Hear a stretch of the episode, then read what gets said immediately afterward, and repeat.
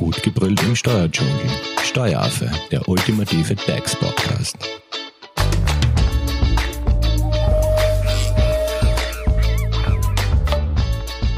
Hallo und herzlich willkommen beim Steueraffen. In der heutigen Podcast-Folge dreht sich alles um das Elektroauto. Das sogenannte steuerliche Nonplusultra im puncto Fahrzeug. Weil es ist ja so, dass aktuell ein äh, voller Trend in Richtung E-Mobilität geht, nämlich mit null CO2-Belastung. Und wir wollen in der heutigen Folge eben äh, erfahren, warum das Elektroauto aus steuerlicher Sicht so attraktiv ist. Und zu Gast im Studio ist unser Experte Thomas Bock von der Hoferleitinger Steuerberatung. Hallo Thomas. Hallo, vielen Dank für die Einladung. Thomas, starten wir gleich. Ähm, Warum E-Auto? Was ist jetzt aus steuerlicher Sicht an einem Elektroauto so attraktiv?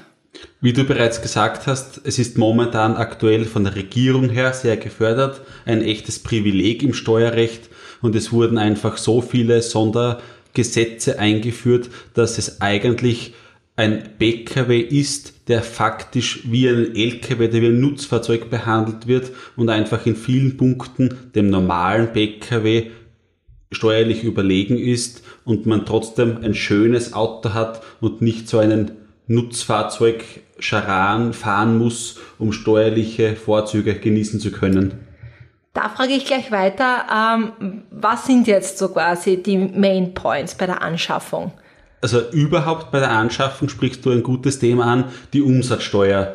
Diese kann ich mir bis zu 40.000 Euro zur Gänze abziehen, dann bis 80.000 eingeschränkt und ab 80.000 Euro gar nicht mehr. Das heißt, die Vorsteuer oder Umsatzsteuer beim Kauf wird schon mal eine Kostenreduktion ermöglichen, die ich, die ich beim normalen Pkw nicht habe. Okay, welche Steuern und Prämien fallen jetzt noch an? Also aktuell die Umweltprämie, die die Autohändler geben können bei einem Elektro-Pkw und auch weiters aktuell die Investitionsprämie, die ich mir mit 14% holen kann. Das heißt, äh, rechnen wir vielleicht das einfach mal anhand eines Beispiels durch. Gerne, Sagen ja. wir, ähm, mein Elektroauto kostet 40.000 Euro. Mhm. Ich glaube, eine schöne runde Summe an Anschaffungskosten brutto. So, was darf ich mir jetzt da abziehen und wie viel zahle ich dann letztendlich als Unternehmer tatsächlich an Anschaffungskosten? Wie du schon gesagt hast, 40.000 Euro brutto inklusive Umsatzsteuer. Hier kann ich mir die volle Vorsteuer 6.700 Euro gerundet holen. Das heißt, Anschaffungskosten bleiben mir jetzt knapp 33.300 Euro über. Dann aktuell die Umweltförderung, nochmal 3000 Euro, sind wir bei knapp 30.000 Euro und aktuell die 14% Investitionsprämie. Diese darf ich aber von den Nettoanschaffungskosten rechnen sind knapp 4.600 Euro, also unterm Strich 25.000, sagen wir 500 Euro, jetzt ganz rund gerechnet, die mir das Auto kostet.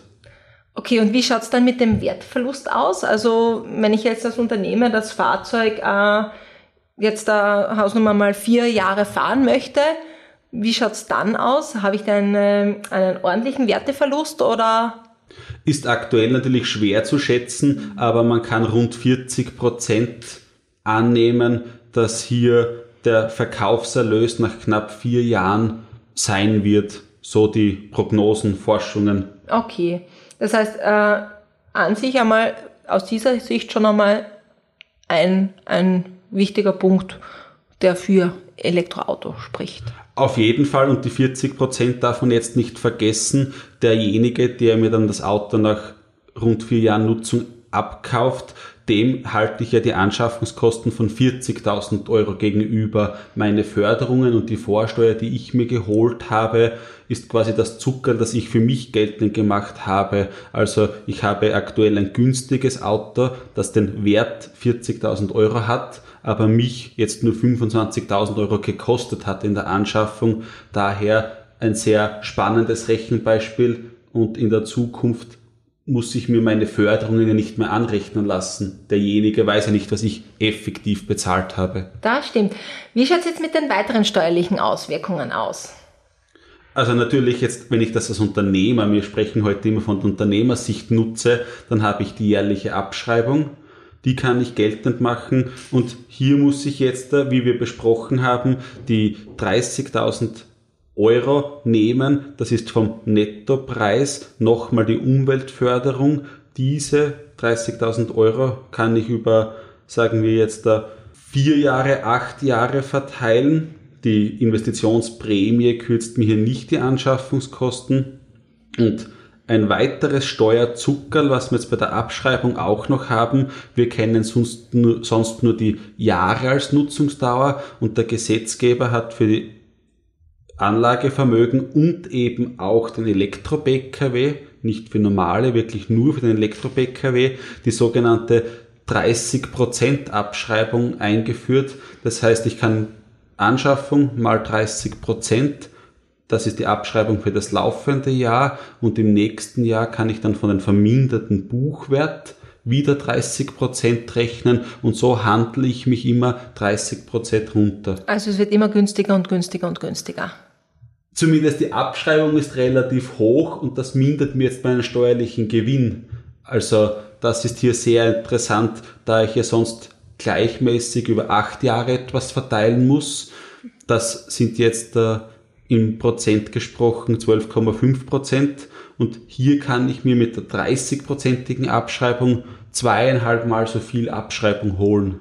Mhm, also der nächste Vorteil gegenüber einem normalen PKW. Genau, richtig. Machst du jetzt eigentlich einen Unterschied, ob ich äh, dieses Elektroauto als Einzelunternehmer kaufe oder als GmbH?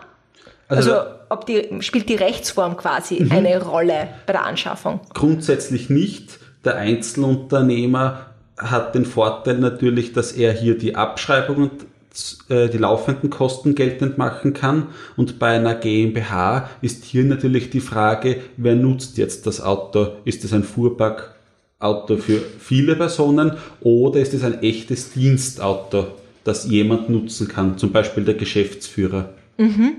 Äh, das bringt mich jetzt gleich auf meine nächste Frage und zwar, wenn du ansprichst, dass es ja in einer GmbH, dass das quasi Mitarbeiter oder ein Geschäftsführer oder so äh, das E-Auto nutzt, wie schaut's da jetzt mit dem Sachbezug aus? Weil wir haben ja in einer Folge oder einer Podcast-Serie zum Thema PKW Sachbezug schon einmal gehört, dass ja quasi äh, Sachbezug fällig ist, wenn man mit einem Dienstauto unterwegs ist. Wie schaut's jetzt beim Elektroauto aus? Zahlt man da überhaupt Sachbezug? Also der Elektro-PKW wieder ein Zuckerl von der Regierung? Nein, kein Sachbezug. Also weder Dienstnehmer noch Geschäftsführer, 0% Bemessungsgrundlage, keine Lohnnebenkosten, keine Lohnsteuer, nichts.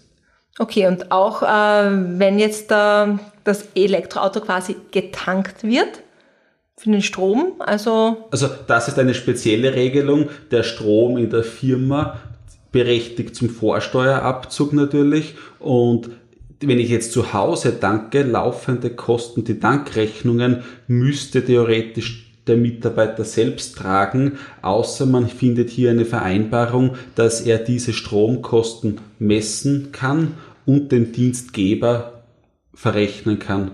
Mhm. Aber grundsätzlich jetzt laufende Dankungen äh, Stromtankungen wie beim normalen PKW kürzen nicht den Sachbezug und ich habe ja schon 0 Euro Sachbezug, das heißt weniger geht nicht. Hier werde ich mit dem Dienstgeber eine Vereinbarung treffen müssen. Mhm. Also bringen wir es nochmal auf den Punkt. Also warum ist jetzt da noch einmal ein Elektroauto wesentlich attraktiver als Dienstfahrzeug als ein normaler PKW? Dass als, man das nochmal kurz zusammenfasst. Als Dienstfahrzeug selbst ist der Sachbezug mit 0% mhm. vorteilhaft.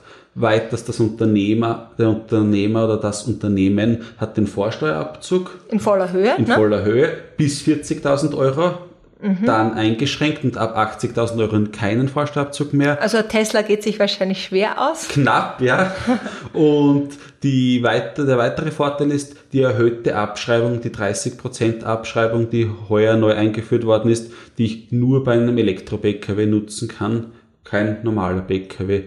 Und diese Investitionsprämie. Genau, mit 14% anstatt 7%. Genau, also auch die doppelte Prämie und die Umweltförderung, die ich natürlich auch nur bei dem Elektrofahrzeug bekomme, bei keinem Verbrennungsfahrzeug. Also man, man sieht schön, wie du angesprochen hast, es ist ein roter Faden und in jedem Bereich kann man etwas sparen mit dem Elektro-Pkw. Auch wenn ein Elektro-Pkw wahrscheinlich in der Anschaffung meistens teurer ist als ein normaler Pkw. Auf jeden Fall. Und was man auch nicht vergessen darf, die benötigte Infrastruktur beim Unternehmen. Wenn jetzt ein Fuhrpark ausgetauscht wird, brauche ich vielleicht Steckdosen draußen, Ladeeinheiten, aber auch die werden gefördert aktuell und der Vorsteuerabzug steht auch hier zu. Also dieser erhöhte Kapitalbedarf bei der Anschaffung relativiert sich eben über die Jahre.